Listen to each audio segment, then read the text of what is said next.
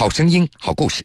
各位好，这里是江苏新闻广播南京地区 FM 九三七、松南地区 FM 九五三，铁坤所带来的新闻故事。云南施甸县九房乡自家寨，位于中缅边境的怒江打黑渡口旁。七十三年前，反抗侵略的打黑渡口保卫战就是在这里打响。如今，这个群山耸立的山村。人们过着悠然自得的慢生活，在这个群山怀抱的地方，一段从抗日战争时期开始的凄美爱情延续至今。江苏新闻广播南京地区 FM 九三点七，苏南地区 FM 九五点三，铁坤马上讲述。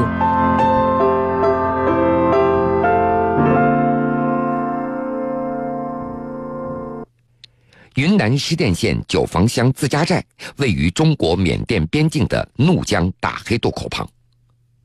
一九四三年十一月份，日军攻破怒江防线，大黑渡口沦陷了。中国远征军受命前往施甸九房乡营盘山进行阻击。为了保家卫国，九房乡一些年长的男子都被部队征召做了民夫，而年轻人则被征召入了伍。妇女们就在家中织布，给部队提供后勤保障。当时的邹学珍刚满十五岁，作为大户人家的闺女，她十三岁就学会了手工织布、染布以及绣花的手工艺的绝活。抗战的枪声响起以后，邹学珍响应号召，和本村妇女们一起积极参加纺线织布，将军需物资提供给乡公所，在无偿支持前线部队。李学志，他从小就失去了父亲，因为家里困难，母亲就把他送给了自家寨的一个亲戚做继子。抗战开始以后，李学志也被征集到部队，但是因为年龄太小了，长官就把他留在乡公所做后勤人员，负责自家寨的物资运送。当时由于寨子里的男丁都到了抗战一线。妇女们最怕到一公里以外的河里挑水的时候遇到危险。有了李学志这个小伙子在村寨里跑来跑去来联系，大家也就把他当做了亲人。如今已经八十八岁高龄的邹学珍老人还记得，那个时候李学志勤快能干，不仅帮着留守妇女们挑水砍柴，还主动帮着他承担家里的一些重活。这个从小在村子里长大的小伙子，从此也成为了邹学珍相依为命的患难之交。渐渐的，两位年轻人也都产生了好感。一九四四年的冬天，李学志向邹学珍求婚，两人约定等把日本人打跑就结婚。一九四五年抗战胜利以后，李学志的养父母先后去世了。在办完双亲的后事以后，李学志也就回到了出生地施甸县九房乡的李强村。他立即托长辈到邹学珍的家中来提亲，并且还支付了彩礼钱。两家人商定第二年冬天就结婚。提亲完了之后，邹学珍就满怀喜悦的待嫁闺中了。而就在邹学珍满怀憧憬的时候，噩耗传来了：李学志被当壮丁抓走了。邹学珍急忙托人去九房乡的李强村进行打听，得知李学志临走的时候曾经留话，要邹学珍等他回来。从此，邹学珍就陷入了苦苦的等待之中。时间过去了大半年，在家中苦熬的邹学珍收到情郎的来信，喜极而泣的他急忙就把信给拆开了。李学志在字里行间向心爱的姑娘倾诉了离别的思念之情，并且告诉邹学珍一定会回来迎娶她的。这有了念想，邹学珍就这样等啊等。三年过去了，到了一九四九年，李学志来信说参加了解放军，已经回到了贵州，准备一九五零年回来结婚。但是，一九五零年，邹学珍打听到的消息却是，李学志已经到朝鲜抗美援朝去了。有了誓言，这情郎应该不会忘记吧？就这样，邹学珍又等啊等，一直到了一九五四年，李学志的家人委托同一村寨的邻居告诉邹学珍，说让他不要再等了，他不可能回来了。甚至邹学珍还听说自己苦苦思念的情郎已经在山西成家了。这苦苦的等待开始变得无望了。那是怎样的十年呀？在邹学珍看来，苦等情郎的十年，自己从一个黄花闺女儿成为了老姑娘。在当时的农村，小姑娘结婚的年龄那都在十六岁以前。一个二十六岁的大姑娘，在农村里也被人称为望门寡。而十年以后，等来的噩耗也彻底毁灭了邹学珍从姑娘变为媳妇的梦想。但是冷静下来之后，邹学珍也逐渐想开了。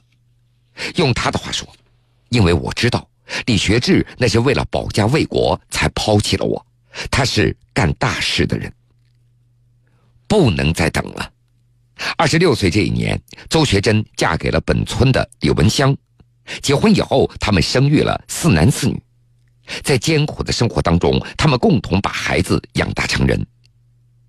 二零零五年，老伴儿因病去世了，邹学珍一直在家中独居。谁能够想到，这半个世纪过去了，这曾经的缘分又续上了。那是在二零零八年，邹学珍已经年过八旬了。当年九月份的一天，李强村的李朝梅到自家寨参加一个同学的婚礼。在席间，一个慈祥的老人一直在看着他。这个老人就是李朝梅同学的祖母，也就是当年苦等情郎十年的邹学珍。你姓李，是李强村的吗？是。你们村有一个叫吕学志的老人，你知道吗？知道啊，他是我舅爷爷呀。这番对话以后，让老人的眼睛一亮，兴奋地问：“他身体还好吗？”李朝梅也没有多想，我舅爷很好，身板挺硬朗的。他在山西工作，已经离休多年了。前几天刚回家探亲，现在就住在我的家里。李朝梅也非常的好奇：“您认识他吗？”老人高兴地说：“认识，当然认识。我和你舅爷爷不仅认识，我还是他未过门的新娘呢。”李强村与自家寨地处一个乡镇，一个在西，一个在南，相距大约有五十公里。听到当年爱恋自己的姑娘如今还健在，已经八十五岁的李学志也呆住了。他决定立即动身去看望。在自家寨，李学志老人受到了贵宾般的欢迎。分别六十三年以后再次相见。两位曾经的恋人紧握着双手，相互久久的凝望着。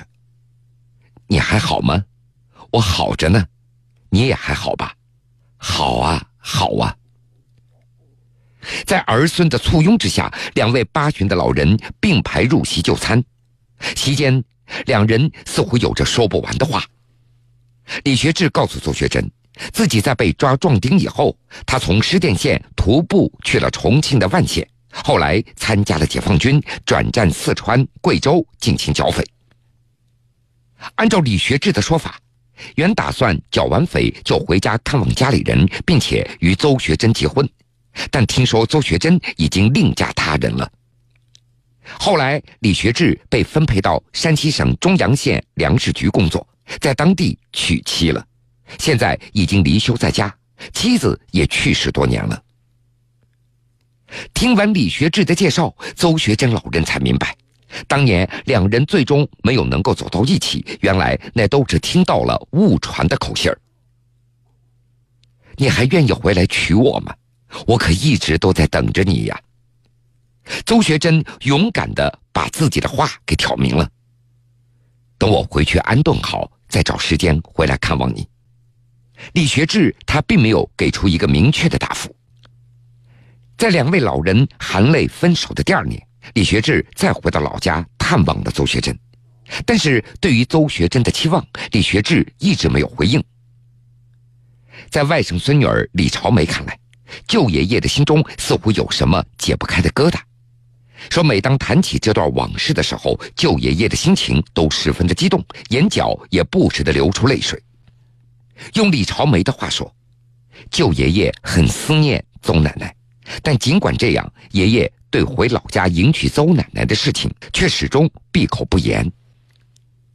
遗憾的是，就在三年之前，两位老人中断了联系。如今已经八十八岁的邹学珍老人依然在等待。